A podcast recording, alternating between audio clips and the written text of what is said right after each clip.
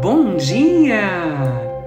Que a paz de Jesus esteja com você e com todos aqueles que você ama nessa manhã de segunda-feira, dia 18 de setembro de 2023.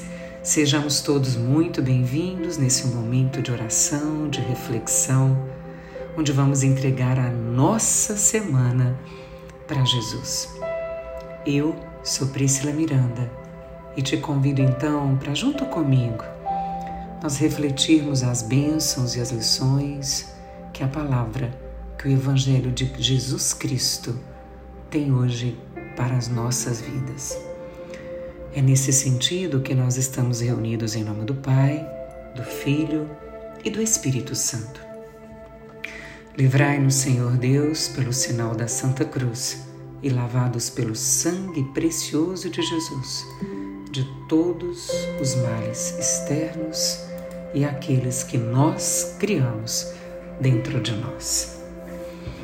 E o evangelho que nós vamos refletir juntos é o evangelho de São Lucas, capítulo 7, versículos de 1 a 10.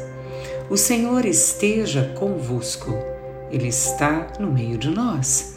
Proclamação do Evangelho de Jesus Cristo segundo Lucas. Glória a vós, Senhor. Naquele tempo, quando acabou de falar ao povo que o escutava, Jesus entrou em Cafarnaum. Havia lá um oficial romano que tinha um empregado a quem estimava muito e que estava doente à beira da morte. O oficial ouviu falar de Jesus e enviou alguns anciãos dos judeus para pedirem que Jesus viesse salvar seu empregado. Chegando onde Jesus estava, pediram-lhe com insistência: O oficial merece que lhe faças este favor, porque ele estima o nosso povo. Ele até nos construiu uma sinagoga. Então, Jesus pôs-se a caminho com eles. Porém, quando já estava perto da casa, o oficial mandou alguns amigos dizerem a Jesus: Senhor, não te incomodes pois não sou digno de que entres em minha casa, nem mesmo me achei digno de ir pessoalmente ao teu encontro. Mas ordena com a tua palavra, e o meu empregado ficará curado. Eu também estou debaixo de autoridade, mas tenho soldados que obedecem às minhas ordens. Se ordena a um vai, ele vai, e a outro vem, ele vem. E ao meu empregado faz isto e ele o faz. Ouvindo isso, Jesus ficou admirado. Virou-se para a multidão que o seguia e disse: Eu vos declaro que nem mesmo em Israel encontrei tamanha fé. Os mensageiros voltaram para a casa do oficial e encontraram o empregado em perfeita saúde. Palavra da salvação. Glória a vós, Senhor. Esse evangelho é muito bonito, porque a gente percebe a admiração de Jesus quando ele fala que declara que nem mesmo em Israel ele encontrou tamanha fé. Ele encontrou tamanha fé em um homem que tinha um coração extremamente bom. Sabe, gente, eu penso que, e penso isso para mim, que quem crê em Jesus verdadeiramente, crê que Jesus está vivo em nós, habita em nós, faz maravilhas hoje, como fez ontem e seguirá fazendo amanhã. Eu creio que Jesus é a palavra. E quem crê que a palavra dele tem o poder de curar, de libertar e salvar, significa que as nossas mãos, as nossas palavras também são fontes de cura, de libertação, de salvação e de bênção. Porque é na bondade que Deus se revela. Quando Deus vem a nós, quando Ele vem ao nosso coração, quando Ele está aberto e clama por Jesus, Jesus traz bondade a Ele.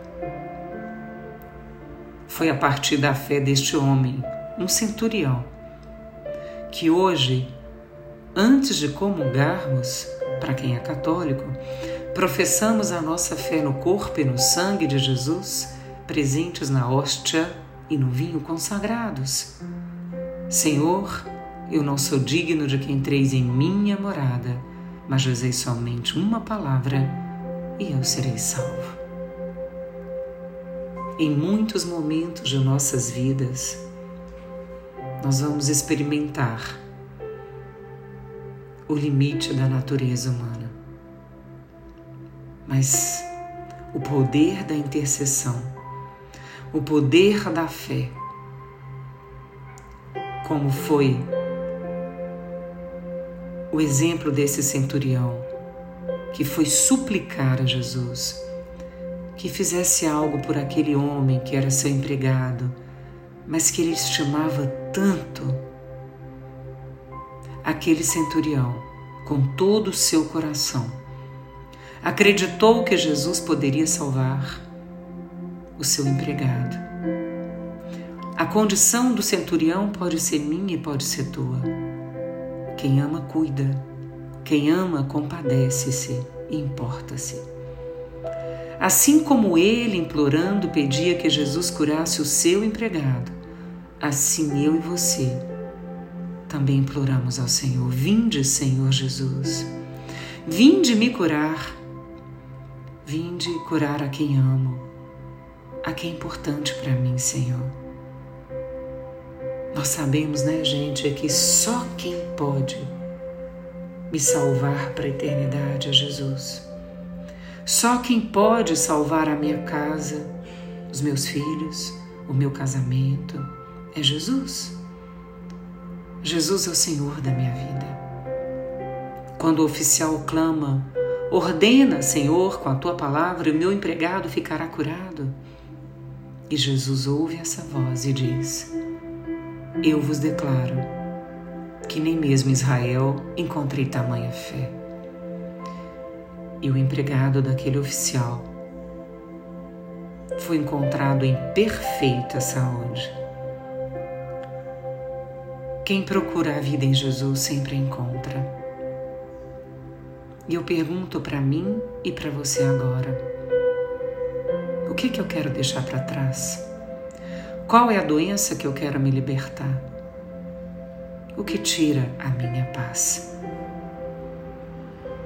Feche seus olhos e peça a Jesus agora para te libertar da situação que você sabe no fundo de você, do seu coração. Que situação é essa que você se encontra e que clama por libertação?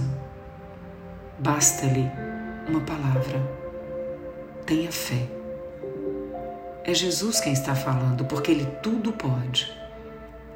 Ele pode curar todas as nossas feridas, as nossas enfermidades do corpo e da alma.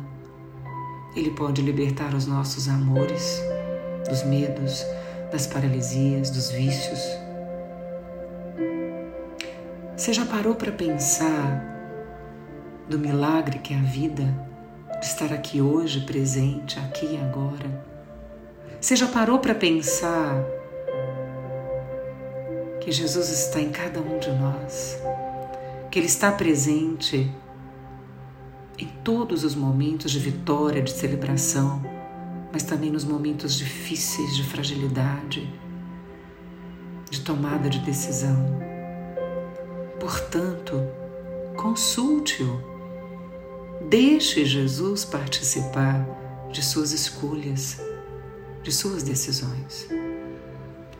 Ontem como hoje, Jesus continua fazendo milagres em nossas vidas. E mesmo que nas nossas orações possamos achar que não fomos atendidos, persevere na fé. Siga firme com Deus, no abandono, na dor, na tristeza, ainda que a morte bata à nossa porta.